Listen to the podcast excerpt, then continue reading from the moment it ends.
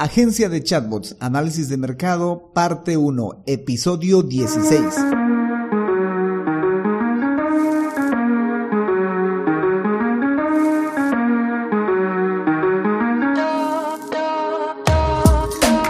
Hola, hola y bienvenidos un día más a todos y todas los chatbot users del podcast Super Chatbot, podcast en el que vamos a hablar del universo de los chatbots y sus poderes en Internet y redes sociales además de las novedades, funciones, estrategias y tips de estas pequeñas bestias robotizadas con las que algunos nos ganamos la vida y con las que otros se hacen la vida más fácil.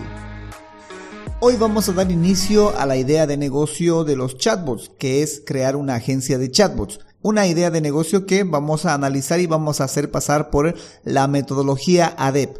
Hoy toca hacer análisis de mercado. Un análisis un tanto informal, pero análisis al final. Pero no sin antes recomendarte que visites alexhurtadomktd.com si estás necesitando o buscando un chatbot para WhatsApp, Facebook, Instagram, Telegram, Google Business Message o para tu sitio web, pásate por alexhurtadomktd.com. Por cierto, yo soy Alex Hurtado, un implementador de chatbots. Bueno, chatbot users, comencemos. Análisis de mercado para la agencia de chatbots. Esta es la primera fase con la que vamos a comenzar a validar esta idea de negocio. Vamos a hacer pasar la idea de negocio por la fase de análisis de mercado. En esta fase de análisis de mercado vamos a ver seis instancias a través de las cuales vamos a poder realizar un análisis de mercado de lo más preciso a lo más impreciso, de lo más formal a lo más informal. Y hoy toca justamente hacer un análisis informal para ir validando la idea. Análisis de mercado, círculos cercanos. Los círculos cercanos son un acercamiento, un tanteo, un primer análisis para ir validando nuestra idea de negocio, pero en torno a las personas que nos rodean, a algunas personas que nos van a alentar o nos podrían desalentar si les contamos nuestra idea de negocio. Reitero, este es un tanteo bastante informal, bueno, no del todo informal porque vas a preguntar a ciertos círculos que podrían darte información muy precisa y muy válida, bien para descartar o para continuar con tu idea de negocio. Entonces, para tal caso lo que tienes que hacer es ir y consultar, ir y preguntar, ir y contarle a tus personas más cercanas, que sean de diferentes perfiles, claro está, tu idea de negocio y que te puedan devolver un feedback, que te puedan dar su opinión, decirte que va bien, que la idea es buena o que te falta esto o que podrías agregarle aquello o que debes de considerar esto otro, etcétera. ¿Y quiénes son estos círculos cercanos que tenemos a la mano? Son nuestros familiares, compañeros de trabajo, colegas, clientes. Los clientes al menos son muy importantes para esto de la validación de la idea de negocio, para este primer análisis. Los proveedores también son otro, otro círculo cercano bastante importante. Y mientras más personas tengas para validar la idea de negocio, mucho mejor.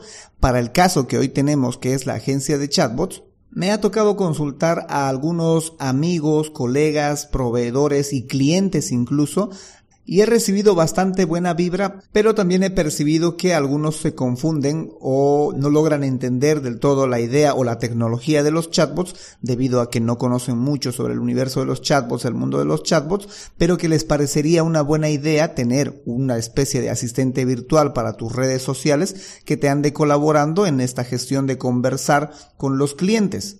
Eso sí lo entienden muy claro. El cómo se va a lograr, cuánto va a costar, cómo se va a implementar, son preguntas que vienen pero que no son tan fáciles de responder, por lo menos en una primera instancia. Porque además depende de varios factores y hacerlo simple no es tan fácil como pueda uno pensarlo. Pero sí hay una buena recepción de la idea, es decir, les parece interesante no solo dar el servicio, sino darlo como una agencia de chatbots, una agencia de marketing digital, pero especializada en chatbots. Y dicho esto, de quienes más he encontrado algunos peros para esta idea de negocio han sido de los clientes y no clientes, porque creen que al formalizarme como una agencia de chatbots o formalizar una agencia de chatbots, el costo del servicio que actualmente se da podría subir de precio. Y eso es muy cierto, es muy posible que suba de precio.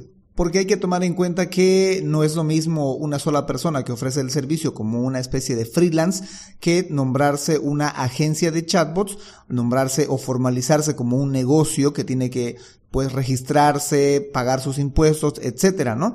Entonces sí comprendo su temor de las personas, de, los que me han puesto los peros, de que sí podría subir el precio. Pero también de parte de los clientes y no clientes que me han dado buena recepción, me indican que esto podría darle mayor seriedad al trabajo que realizo o que podría realizar como agencia de chatbots mayor formalidad e incluso poder emitirles una factura que algunos clientes sí me lo piden, pero que siempre busco manera de hacer que ellos hagan una retención de los impuestos para que pueda llevarse a cabo el trabajo. A otros a quienes he preguntado, que son amigos y familiares, pues por lo común siempre te van a alentar.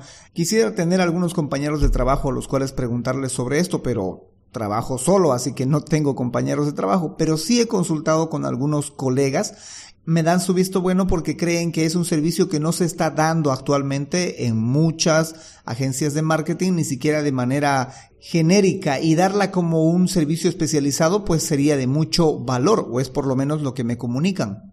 Dado que también ellos me comunican y coincido también con ellos que esto podría ser una tendencia a futuro, que a futuro eh, tener un chatbot para tu página Facebook, para tus redes sociales, va a ser lo mismo que tener un community manager o que tener una página incluso. Que esa podría ser la tendencia y especializarse como una agencia de chatbots es una buena idea. O por lo menos así me lo comunican los colegas que también se dedican al mundillo del marketing. Y eso es bueno porque significa que a futuro podría haber bastante laburo para este tema. Este primer análisis de los círculos cercanos me sirve de mucho o le serviría a cualquiera si quiere pasar por esta primera instancia para recibir el ánimo necesario, porque la mayoría de las opiniones casi siempre son positivas, en especial si vas y las buscas en las personas que te van a dar buen ánimo, que también es bueno encontrar eh, posiciones contrarias, alguien que te haga de abogado del diablo y que le busque los tres pies al gato a tu idea, eso también es bueno, pero para eso también van a estar las siguientes instancias del análisis de mercado e incluso las posteriores etapas o fases de la validación de la idea de negocio. Pero esta primera instancia del análisis de mercado para la agencia de chatbots me ha servido para decir hay que seguir adelante y ver qué nos espera en la siguiente instancia que será un análisis de mercado a través de Google Trends. Bueno, chatbot users, eso es todo por hoy. Eso es todo cuanto les puedo compartir con respecto a la idea de negocio de la agencia de chatbots que vamos a ir analizando fase a fase, instancia a instancia, a través de la metodología ADEP. Si tienes alguna consulta o algún aporte que puedas hacer con respecto a esta idea, a esta temática, que solo lo vamos a dar los días viernes, puedes hacernos llegar tu sugerencia a alexhurtadomktd.com slash preguntabot.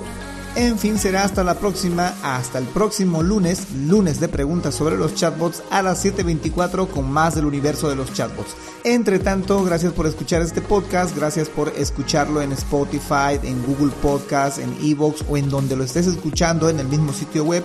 Muchas gracias por escuchar este podcast y sobre todo gracias por crear un chatbot con este podcast. Chao, chao.